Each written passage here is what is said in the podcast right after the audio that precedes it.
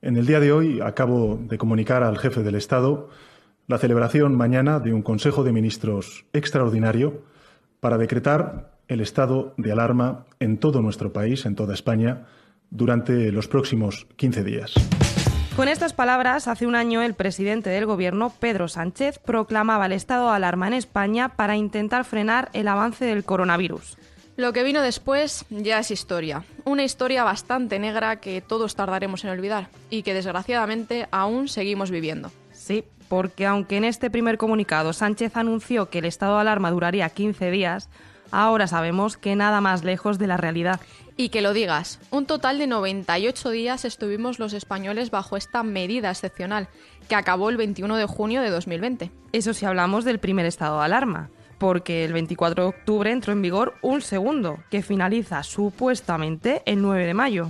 Está claro que aún queda mucho camino por recorrer hasta que volvamos a retomar nuestra ansiada vida prepandémica. Si es que lo hacemos algún día, porque el coronavirus ha puesto patas arriba a nuestras vidas y nos ha obligado a cambiar hábitos que hasta ahora parecían inamovibles. Totalmente de acuerdo. Ha modificado nuestra forma de movernos, de relacionarnos, de trabajar e incluso de divertirnos. Eso es. El sector del ocio y la cultura tampoco se ha escapado de este anus horribilis y ha registrado pérdidas millonarias. Muchos ha hablado de los hoteles o de los restaurantes, pero esta industria ha sido otra de las duramente golpeadas por la pandemia.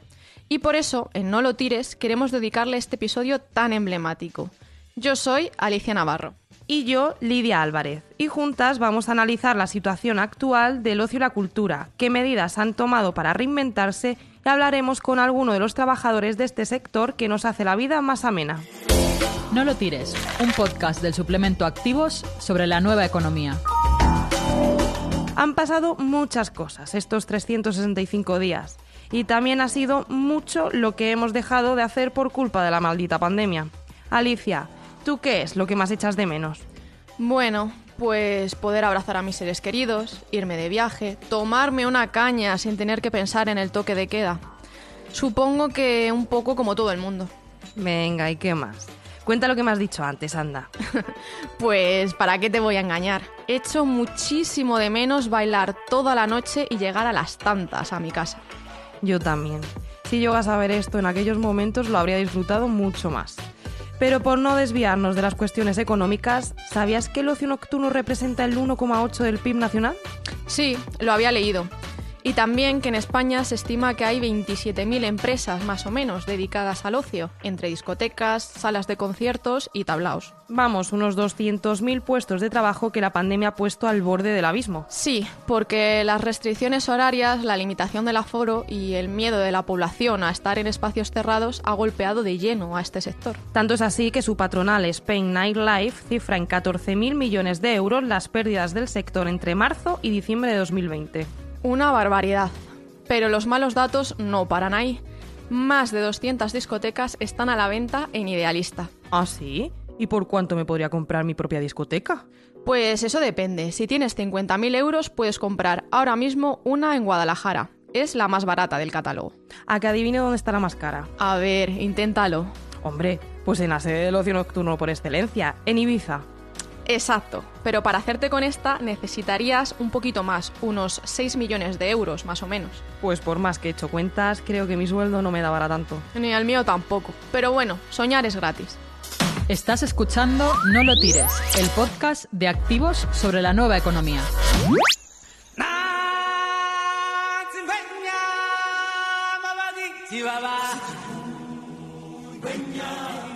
Después de escuchar esto, creo que no hace falta ninguna presentación. La verdad es que no. El Rey León es de sobra conocido y cuenta con millones de fans en todo el mundo.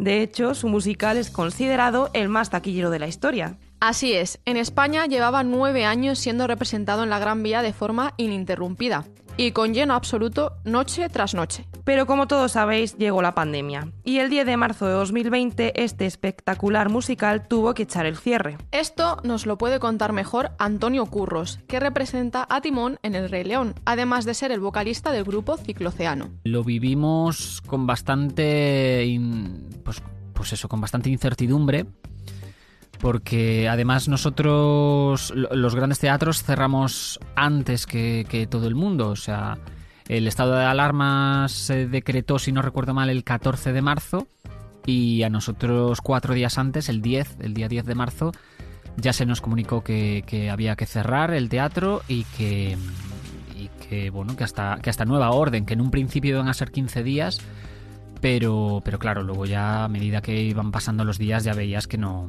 que no iban a ser solo dos semanas. Como bien ha contado Antonio, la mayoría de grandes musicales continúan cerrados y por ahora se desconoce cuándo será su reapertura.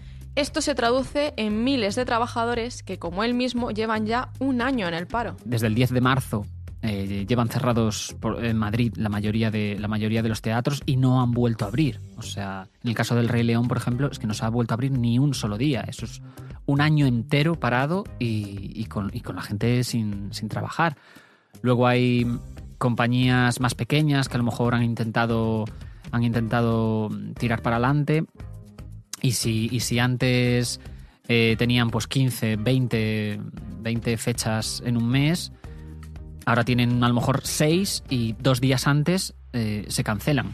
Entonces, pues eso, pues, pues, pues vives con una incertidumbre total. No sabes si el, si el mes que viene, esos días, esos tres, cuatro días que tienes de trabajo, finalmente los vas, los vas a tener. No son tiempos fáciles para el mundo de la cultura y por eso este cantante y actor alza la voz para reivindicar la importancia de este sector. Sinceramente creo que en el caso de la cultura es, es la gran olvidada. O sea, hay muchas familias, muchas familias que, dependen del trabajo de, los espectáculos, de todo el trabajo que generan el, mundo del espectáculo y el mundo de la cultura, y, que llevan sin trabajar un año. Bueno, y yo me incluyo, o sea, llevamos sin trabajar un año y, creo que es un sector que, al que se le ha ninguneado, se le ha apartado, no se ha escuchado las, necesidades realmente que tenemos y que tiene toda esa gente. Y, y, es una situación, la verdad, muy decepcionante. Una situación totalmente insostenible. Pero aunque sea duro admitirlo, asegura que, por ahora, no es rentable reabrir este tipo de espectáculos. En el caso, por ejemplo, de, de los grandes musicales en Madrid, además es que alrededor del 80% del público es de fuera de Madrid. Entonces, hasta que no se pueda viajar entre comunidades hasta que la gente no tenga la tranquilidad de poder coger un autobús mmm, las horas que sean, cuatro o cinco horas para viajar hasta, hasta Madrid para ver un espectáculo, pues es que no, no, no, no tiene ningún sentido que, que se abra porque, porque incluso con, teniendo aforo limitado no, o, o no se llega para cubrir gastos o a lo mejor uno de tus trabajadores da positivo, lo que sea, tienes que cerrar con, con, con todo lo que, con todas las pérdidas inmensas que, que conlleva. Entonces, entonces es que es, es que es inviable. ¿Quieres saber más sobre la nueva economía? Búscanos en las principales redes sociales. Antonio nos ha contado cómo el Rey León echó el cierre poco antes del estado de alarma pero otros grandes representantes del sector tomaron una decisión totalmente distinta. Eso es, este es el caso del Within Center, que lejos de cerrar ha conseguido ser en 2020 el espacio multiusos con más actividad del planeta, según la revista musical Polestar. Hemos hablado con su director general Manuel Saucedo para preguntarle cómo han conseguido mantenerse activos a pesar de las restricciones. Incluso con la pandemia hicimos un festival con pequeños aforos en verano, eh, lo fuimos los primeros en abril, hemos hecho un gran esfuerzo por mantener algo de actividad.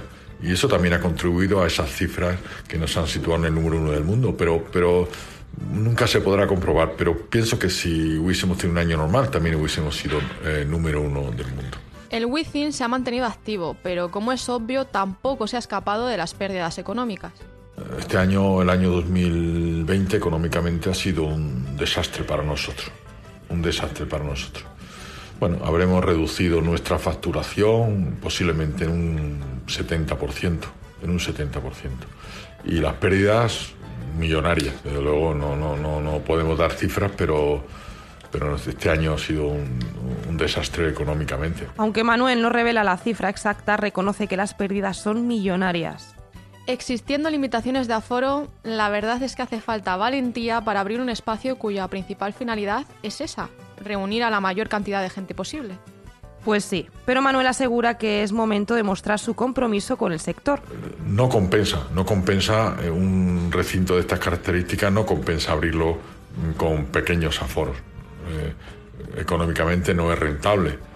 Pero también entendemos que, tenemos que aprovechar las oportunidades, eh, tenemos un compromiso con el sector, tenemos un compromiso con la cultura y bueno, mm, a todos nos toca hacer esfuerzo y nosotros lo hemos, lo hemos hecho. No te olvides de buscarnos en www.elperiódico.com barra activos. A todos nos encantaría ir a un gran concierto en vivo en el Wizzing, pero durante los meses más duros de la pandemia ha resultado imposible. Ya, por eso nos hemos tenido que adaptar a otras formas de ocio. Sí, por ejemplo, el consumo de streaming ha aumentado en un 108% en 2020, según ROMS. Normal. ¿Quién no hecho mano de Netflix o de HBO cuando estuvimos encerrados en casa? Exacto. Precisamente Netflix es el líder absoluto de la televisión de pago en España, con 4,5 millones de abonados. Más del triple que sus dos inmediatos competidores, Disney Plus y Amazon Prime Video. Estas plataformas están muy bien y pueden ser muy entretenidas, pero hay muchas otras opciones de ocio dentro de casa. Claro, escuchar no lo tires, por ejemplo. Hombre, Lidia, eso es obvio. Pero me refería a iniciativas como la de nuestro siguiente entrevistado, Luis Villarejo, de Immersion Studio. Immersion Studio somos un spin-off de la Universidad Abierta de Cataluña y nos dedicamos a hacer formación con tecnologías inmersivas, como la realidad virtual. A través de unas gafas de realidad virtual, el usuario se las pone y él es el protagonista, es el centro de una actividad formativa vivencial en, en la que debe tomar decisiones y esas decisiones le ayudan a comprender los conceptos que se están explicando y le ayudan a ver las consecuencias de distintas decisiones en distintos contextos que son relevantes para su aprendizaje. Y eso lo hacemos con vídeo 360, de manera que no es estética de videojuego, sino que te ves en situaciones reales con personas reales. Gracias a la realidad virtual se puede viajar a cualquier parte del planeta sin ni siquiera dejar tu sofá. Suena muy bien, pero esta tecnología está al alcance de todo el mundo. Pues sí, según Luis, cualquiera puede acceder a este tipo de viajes y encima por muy poco dinero.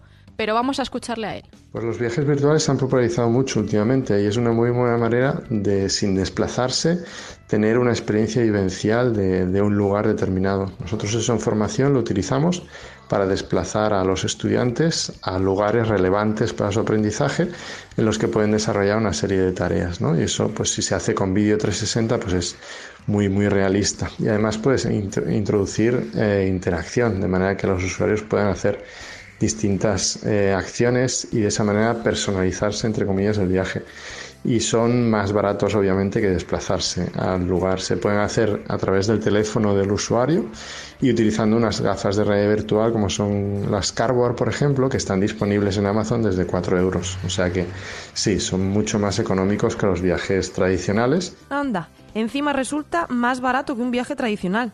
Pero ¿qué quieres que te diga? Yo sigo prefiriendo desplazarme a los sitios. Pero es que una opción no tiene que sustituir a la otra. Es más, Luis nos cuenta que ambas están destinadas a convivir. Yo no creo que habrá una sustitución de unas formas de ocio por otras, sino que simplemente habrá una, una coexistencia, ¿no? Y el balance de tiempo que se le asigne a cada uno, pues irá en función de, de, la calidad de cada una y de las condiciones o las restricciones que, que todos tengamos. La verdad es que tenéis razón. Se pueden combinar las nuevas formas de ocio con las tradicionales. Todo dependerá si nos apetece un plan más casero o pasar tiempo fuera. ¿No sabes lo que es la nueva economía? Búscanos en www.elperiódico.com barra activos y te lo contamos. Pues después de todo lo que hemos escuchado en este episodio, yo, ¿qué quieres que te diga? Lo tengo más claro todavía. En cuanto se pueda, y sea seguro, eso sí, iré corriendo a una discoteca a echarme unos bailes. Pero oye, solo por ayudar a la recuperación del sector, ¿eh? Claro, claro, seguro que sí que es por eso. Lo que está claro es que muchas cosas difíciles han pasado en este último año y siempre es importante tener una válvula de escape. Sí, una válvula que muchas veces se encuentra en el ocio o en la cultura. Y en escuchar no lo tires. Espero que hayáis disfrutado de este capítulo tanto como nosotras haciéndolo y que echéis un vistazo a los demás para que no se os escape ningún tema. Eso es, muchísimas gracias por escucharnos. Ya sabéis que nos podéis encontrar en las principales redes sociales como arroba activos barra baja EPC. Además, no os perdáis todo lo que publicamos en www.elperiódico.com barra activos sobre estas y otras cuestiones. Os esperamos la próxima semana. Hasta luego. Hasta la semana que viene. Bye.